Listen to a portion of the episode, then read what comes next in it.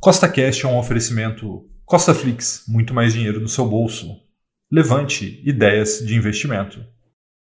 No podcast de hoje, teremos mais uma edição do Costa News, que é a melhor maneira de você ficar por dentro de tudo que está acontecendo no mercado financeiro. Então, se você já gostou do tema desse podcast, segue Costa Cast aí na sua plataforma, pois temos três podcasts por semana, sempre com o mesmo intuito, colocar mais dinheiro no seu bolso. E lembrando, nada do que a gente fala aqui é uma recomendação nem de compra nem de venda, é apenas para te inspirar a investir melhor, tá bom? Então vamos lá. E o Bovespa essa semana aí ficou entre 110 e 111 mil pontos, né? fechando mais ou menos estável, mas veja que foi uma grande gangorra, né? o mercado subiu, o mercado caiu. Rafael, por que, que isso está acontecendo? A gente já vai falar sobre isso, porque não foi só no Brasil que isso aconteceu. Né? Veja aí na Bolsa Americana, ela subiu um pouquinho, né? um pouco mais de 4.100 pontos, mas também teve grande volatilidade dentro da semana. Né? Subiu até quase 4.200 pontos, depois desceu tudo, e aí as pessoas estão perguntando, Rafael, o que está acontecendo? E eu vou te explicar. Um dos principais movimentos que estão acontecendo nesse momento é a inflação. Né? Então, como a gente está vendo a inflação se agravar no mundo inteiro, né? não é só aqui no Brasil, né? é lógico, o Brasil tem sempre um histórico de inflação, então a gente já fica o pé atrás,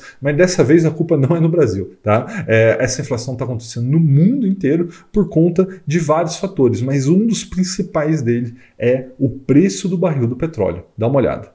Com a crescente demanda do petróleo né, e a diminuição da oferta por conta da guerra que está acontecendo entre a Ucrânia e a Rússia, o barril, essa semana que passou, chegou a quase 120 dólares. Isso pressiona e muito a inflação global. Né? Todas as cadeias de produção acabam tendo o petróleo sendo envolvido por conta do transporte. E aí, quando sobe o preço do barril, não tem jeito, há uma expectativa de aumento de todas as outras commodities por conta dos custos de transporte. E a cada aumento aumento que a gente vê no petróleo, a expectativa da inflação fica maior ainda. E com esse aumento né, da expectativa da inflação, o que acontece? O mercado começa novamente a precificar que talvez o Fed vai ter que subir mais os juros do que ele prometeu. Né? E aí a gente volta naquela velha questão que todo domingo eu coloco para vocês. Ó, se os juros vai ter que subir dos Estados Unidos, os ativos de risco, né, a gente está falando aí das ações no Brasil e no mundo, acabam tendo uma queda né, para fazer essa reprecificação do risco. E é claro que tem muita gente preocupada com isso, não é só o Brasil, não é só você, não é só eu, todo mundo está preocupado com isso, inclusive a OPEP, né, que se pronunciou essa semana.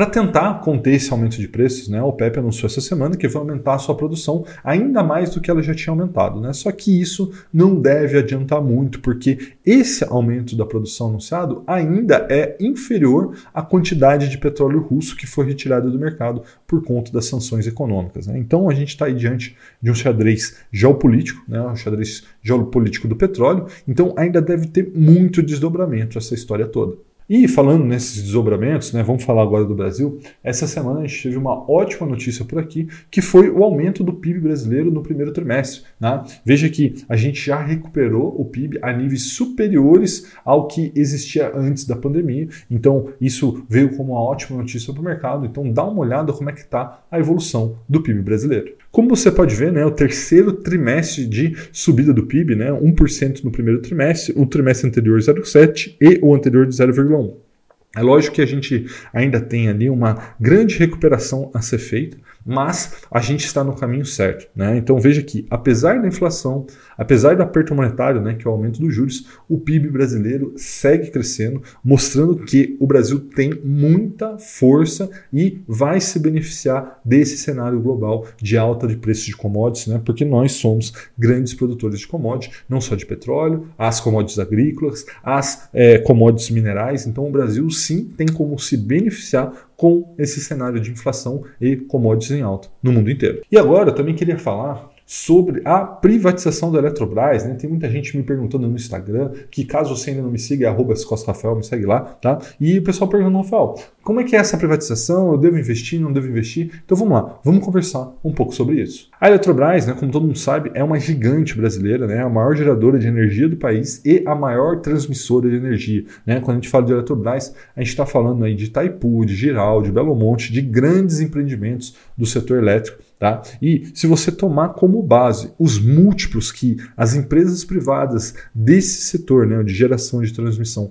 é, estão negociando, e se você comparar com as ações da Eletrobras, você vai ver que as ações da Eletrobras têm um grande potencial de valorização se e apenas se eles conseguirem melhorar a sua eficiência. Né? Então a grande pergunta aqui é: será que essa nova Eletrobras que vai nascer após a privatização vai conseguir ter uma melhora da eficiência? Historicamente, sim, né? Petrobras conseguiu, a Vale conseguiu, existe a expectativa que a Eletrobras também vai conseguir. Mas essa é uma dúvida que vai ser respondida com o tempo. Então, é, as pessoas estão perguntando, Rafael, devo investir, não devo? Eu acredito que seja uma boa oportunidade, né? Você deve avaliar conforme a sua carteira, conforme o seu risco que está disposto a correr, mas uma coisa muito interessante é você poder utilizar o seu fundo de garantia, tá? Então, caso você queira usar seu fundo de garantia, é muito simples, tá? Você baixa o aplicativo do fundo de garantia e lá você autoriza a sua corretora a visualizar o seu saldo. Né? Uma vez que a sua corretora consiga visualizar o seu saldo de fundo de garantia, você consegue diretamente na corretora aplicar num fundo mútuo de privatização né, da Eletrobras. Né? Então, todas as corretoras criaram seus fundos, você avalia aí qual é o melhor para você e você vai conseguir aplicar um saldo que ficaria em fundo de garantia rendendo muito pouco em ações que têm grande potencial de valorização. Só lembrando, né, cuidado, né, para você ter um controle de risco, lembrar que esse dinheiro é renda variável, ele pode cair e se você precisar usar o seu fundo de garantia nesse momento pode ser um problema, tá? Mas levando em conta as questões de gestão de risco que você tem que tomar, independente de ser do fundo de garantia ou não, eu acredito que sim, seja uma boa oportunidade de investimento no fundo de garantia. Forte abraço e até a próxima.